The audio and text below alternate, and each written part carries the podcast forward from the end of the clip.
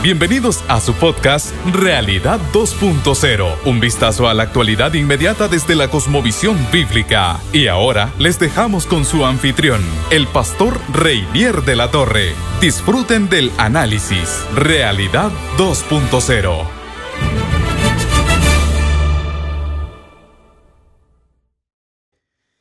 Sí, qué alegría, qué bendición, qué privilegio. Qué bueno que podamos compartir un momentico más, ¿verdad? Un episodio más. Eh, de esto que hemos llamado Realidad 2.0, que no es más que un vistazo eh, crítico, analítico a la realidad que nos rodea. Así que para mí es un placer, una inmensa bendición, eh, una vez más, tener este espacio y quiera Dios lo sea para usted también. Oro para que lo sea para a usted también. Hoy vamos a estar tratando otro tema importantísimo de nuestra realidad y que está conectado con algo que estamos viviendo ahora. Este este episodio está saliendo exactamente solo unos días después de las, del día de las elecciones en los Estados Unidos. Todavía no se sabe de forma oficial, formal, oficial, quién es el presidente porque eh, hay todo un proceso legal que está teniendo eh, lugar, ¿verdad? En todo esto de las elecciones. Eh, pero ya se pueden sacar las primeras conclusiones de muchas cosas y sobre todo, en el caso nuestro, elegir algunas de las situaciones que han venido a, ¿cómo decirse? Hacerse patentes, a, cobrar fuerza en medio de esta situación en la que estamos. Y precisamente eso es lo que quiero hacer eh, en este episodio. En 1997 salió la película Whack the Dog. Esa expresión, the, dogs, eh, o, the dog eh, his tail, por ejemplo, quiere decir el perro mueve la cola. De tal manera que la expresión whack the dog sería lo contrario, la cola que mueve al perro. Interesante, ¿verdad? Y lo que trataba acerca era eh, una historia de ficción, obviamente, donde el presidente electo de los Estados Unidos, o en elecciones, no recuerdo exactamente, de los Estados Unidos, eh, era acusado por una muchacha de supuestos eh, tratos indebidos de, punto de vista sexual. Y se pone en función, se pone en operación todo un sistema de, para tratar de, de tapar aquella situación, creando una guerra, un conflicto con un país desconocido y se contrata incluso a un director de cine para que sacara imágenes de guerra preparadas, por supuesto, por supuesto artificialmente, en pos de que fuera creíble para las personas. De tal manera que esa película trajo a colación uno de los, eh, de los puntos más controversiales de nuestros días, ¿verdad? De las preguntas que se han estado haciendo algunas personas durante mucho tiempo, y es si los medios de comunicación transmiten, reflejan la verdad la realidad o crean la realidad. Interesante. Los medios de comunicación reflejan la verdad o crean la, o, crean la realidad. Son, eh, son, dos cosas diferentes y es importante tenerlas en cuenta. Muy importante tenerlas en cuenta. Eh, ¿Por qué le decía que se relaciona mucho con lo que estamos viviendo? Bueno, se relaciona muchísimo con el momento en el que estamos. Apenas hace unos días, eh, el día de las elecciones, el New York Times sacó un tweet que rápidamente desapareció Creo que duró muy poco tiempo ese tweet que empezaron a eh, las críticas y los comentarios y rápidamente lo desapareció, donde decía que los medios realmente son los que ponen o quitan a un presidente. Mire que usted qué interesante. De tal manera que, se, que con todo esto y por muchas cosas más, por muchísimas cosas más, que ahorita vamos a estar eh, compartiendo algunas, se reaviva esta polémica de si los medios reflejan la realidad o la crean. De si los medios son solamente responsables de decirnos cómo, cómo están sucediendo las cosas a nuestro alrededor o en realidad ellos lo que están haciendo es construyéndonos a nosotros una, una eh, representación mental, un criterio, una opinión con respecto a lo que ellos quieren que nosotros entendamos de la realidad.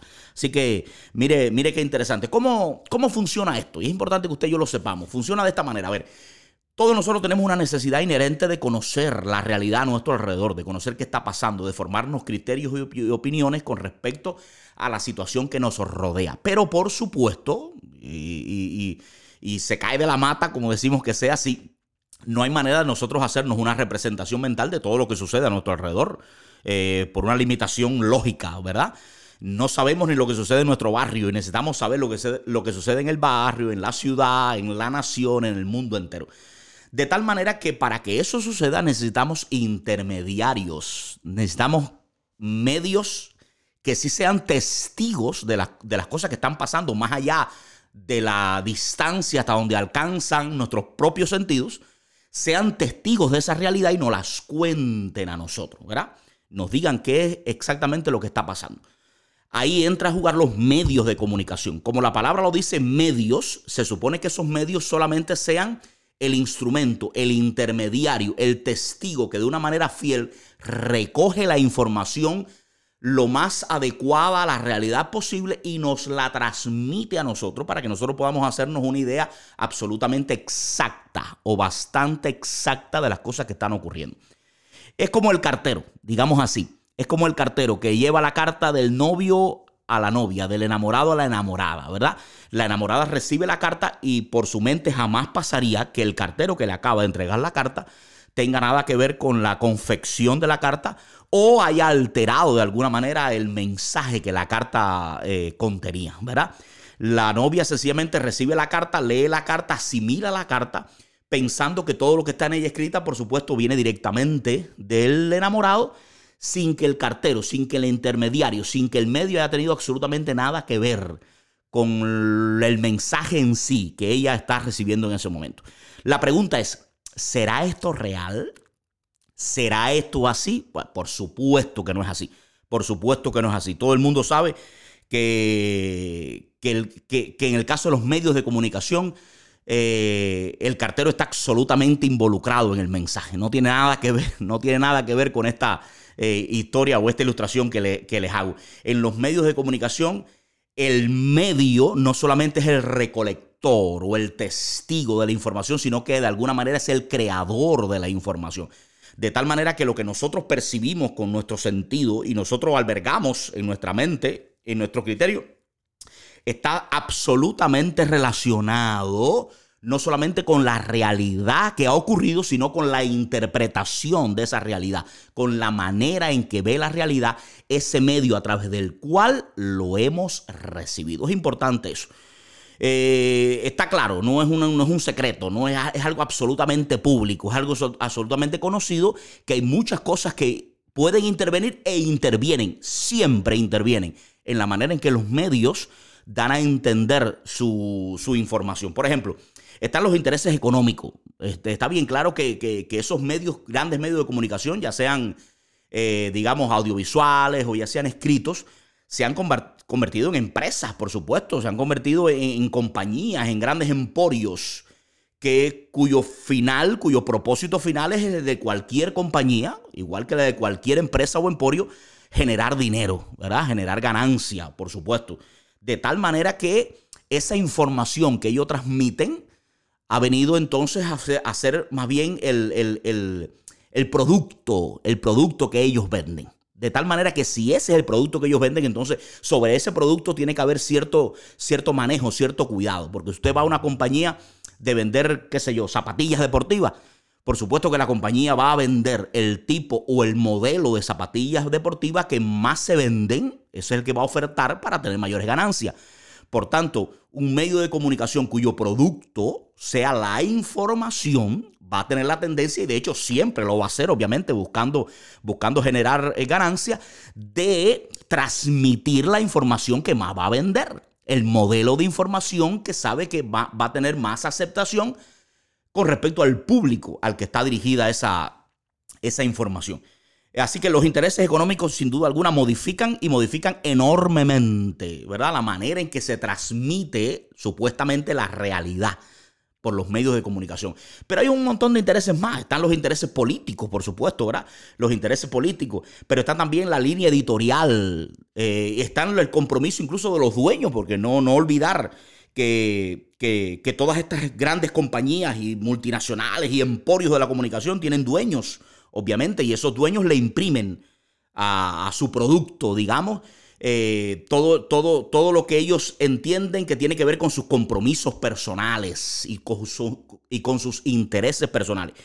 Y por último, podríamos mencionar, sin, sin ánimo de ser exhaustivo, ni, mucho menos, eh, algo que es muy importante, que es el perfil ideológico de los medios de comunicación. El perfil ideológico es muy difícil, extremadamente difícil. en este mundo que estamos viviendo diríamos que es casi imposible que un medio de comunicación transmita una información que no esté absolutamente contaminada, diríamos, o definida o perfilada, valga la redundancia, por el perfil eh, ideológico de esos medios de comunicación.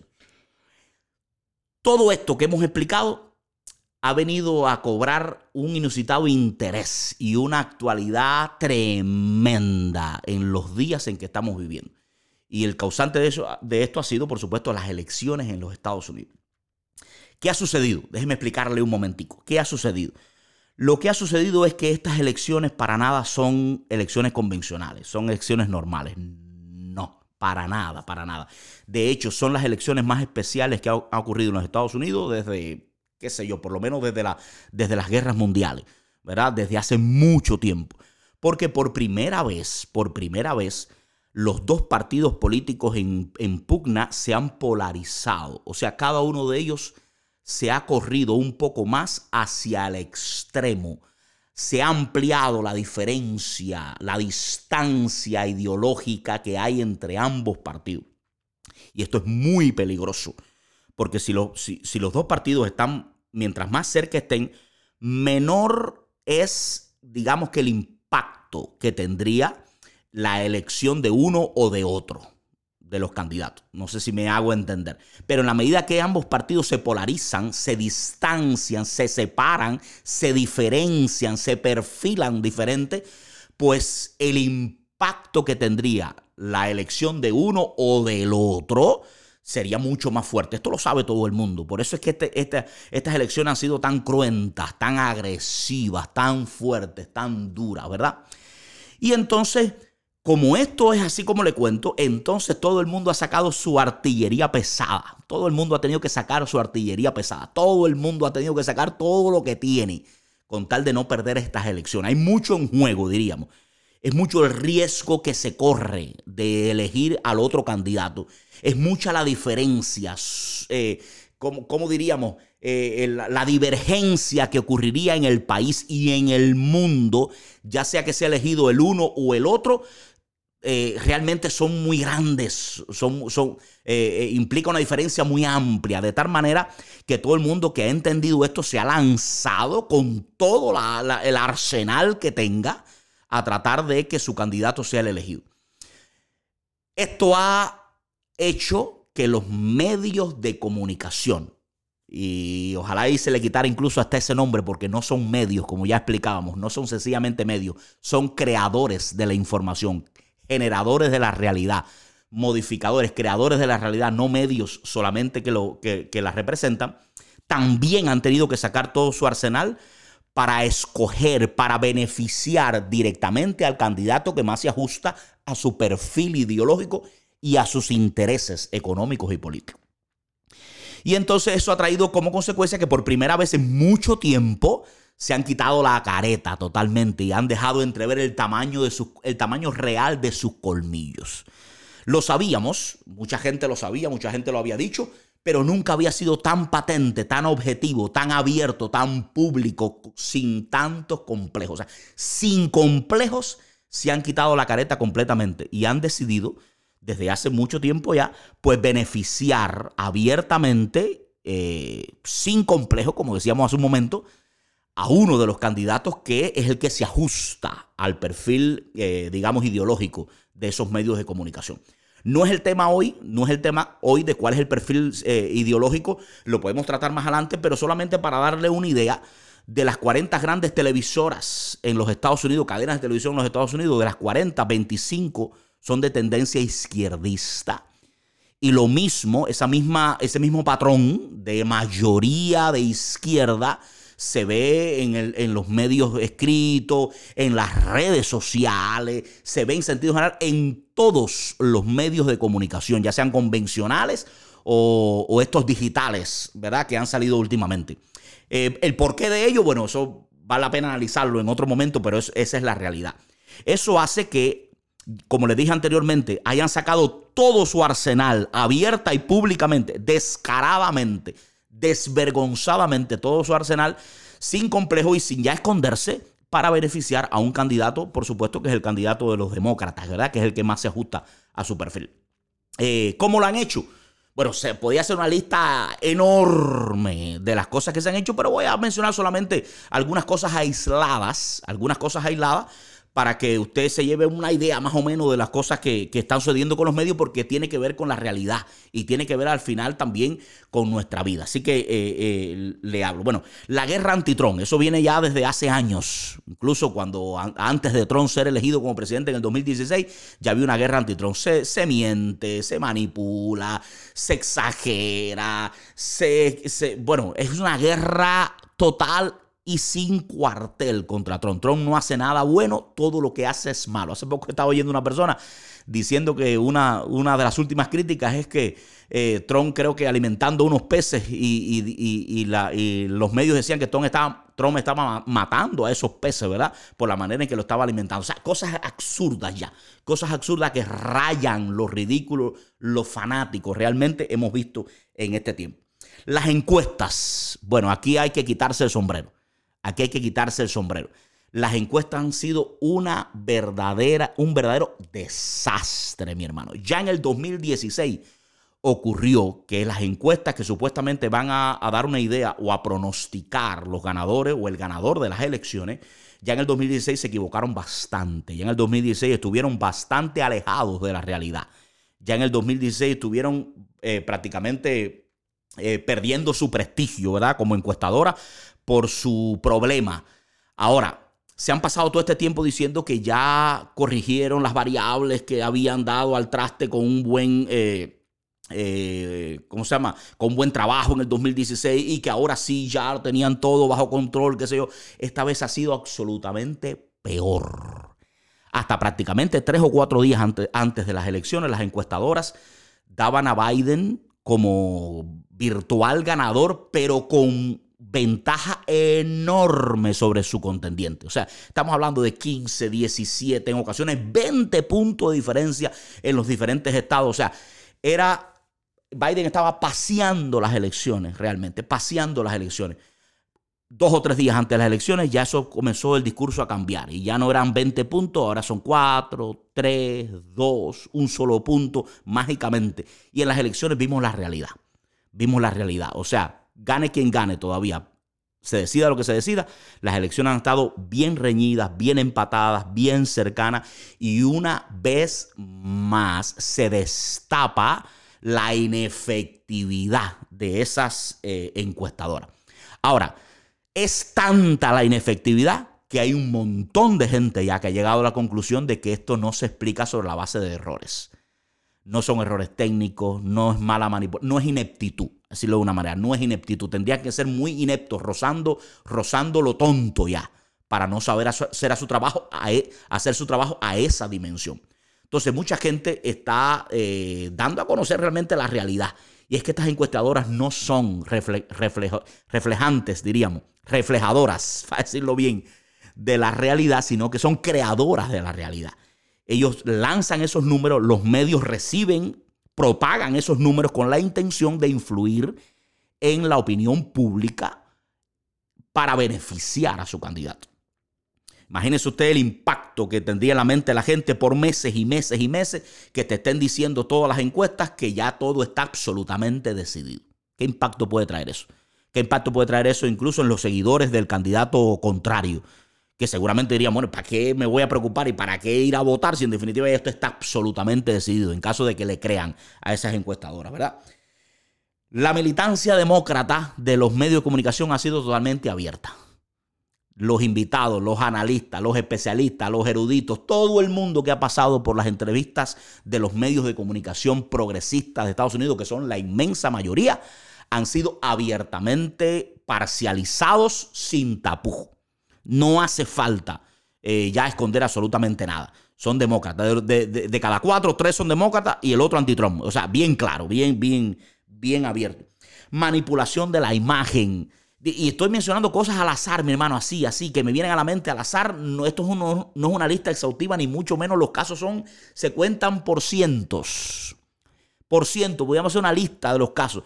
La manipulación de la imagen, siempre eh, Biden sonriente, confiado, siempre Trump adusto, preocupado, enojado. Esa es la imagen que sacaba incluso hasta el día, hasta el día de las elecciones, cuando iban a poner eh, los números de cómo iban cada candidato. Ese es el tipo de imagen que ellos, que ellos eh, ponían. y, y hay otras cosas todavía más escandalosas. Estamos hablando de que una computadora por ahí apareció con pruebas que incriminan al hijo de Biden y al propio Biden, ¿verdad? Eh, y los medios de comunicación han decidido, tácitamente, han decidido entre ellos callarse completamente. Y yo he visto personas, defensores de la libertad por años, con un currículum de defensa de los valores y los derechos y libertades, hoy ante esto callar. Y cuando hablan, hablan de que no debería ser dicho, ni siquiera debería ser investigado por las agencias. Increíble, mi hermano. Increíble. De todo esto podemos hablar un poquito después. Y las redes sociales no han estado mejor. Las redes sociales realmente han estado peor. Mucho peor lo que antes parecía que era un espacio de, libertad, donde la gente podía hablar y decir todo lo que quisiera, la alternativa a esos medios de comunicación tradicionales, convencionales, se ha convertido en un fiasco totalmente. Las redes sociales han estado peor todavía. Twitter, lo de Twitter es escandaloso, censurando los tweets del presidente, eh, censurando los tweets de los conservadores, YouTube también, Facebook también censurando las opiniones de los analistas conservadores, cerrando cuentas, poniendo letreros. Bueno, alguien comentaba el otro día de que fue a buscar palabras de Trump en Facebook y, Facebook le saca un cartel obligado, un cartel abajo que, dice algo así como, ten en cuenta, pero ten en cuenta que el presidente proyectado de los Estados Unidos en este momento es Biden. La persona decía, pero ¿qué me importa a mí eso?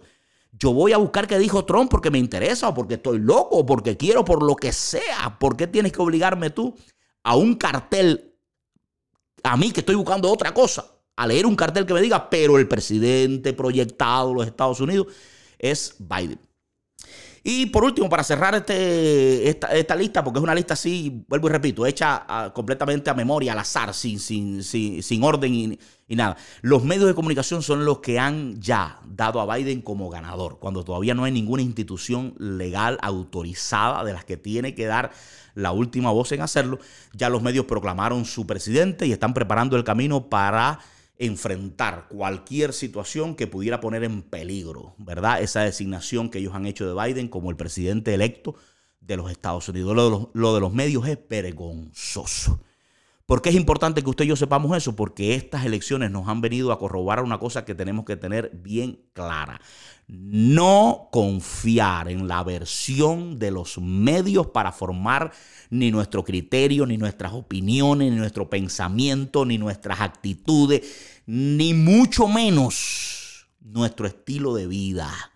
No confiar jamás en el discurso oficial, en lo que la gente te quiere eh, imponer, en lo que quieren que tú veas. Esos cristianos que no se sientan acríticamente frente al televisor a recibir la carta del enamorado como si fuera directamente de ellos, sin cuestionar toda la manipulación, todo el enredo diabólico que hay detrás de todos esos medios de comunicación para hacernos pensar como ellos quieren que pensemos. Son cristianos que están condenados, creo yo, por supuesto, a, a tener una vida cristiana muy mala, muy influenciada por lo que el enemigo quiere que ellos estén pensando y quiere que ellos estén haciendo. Resumo, porque ya me fui un poquito del tiempo en esta, eh, del tiempo proyectado en este episodio.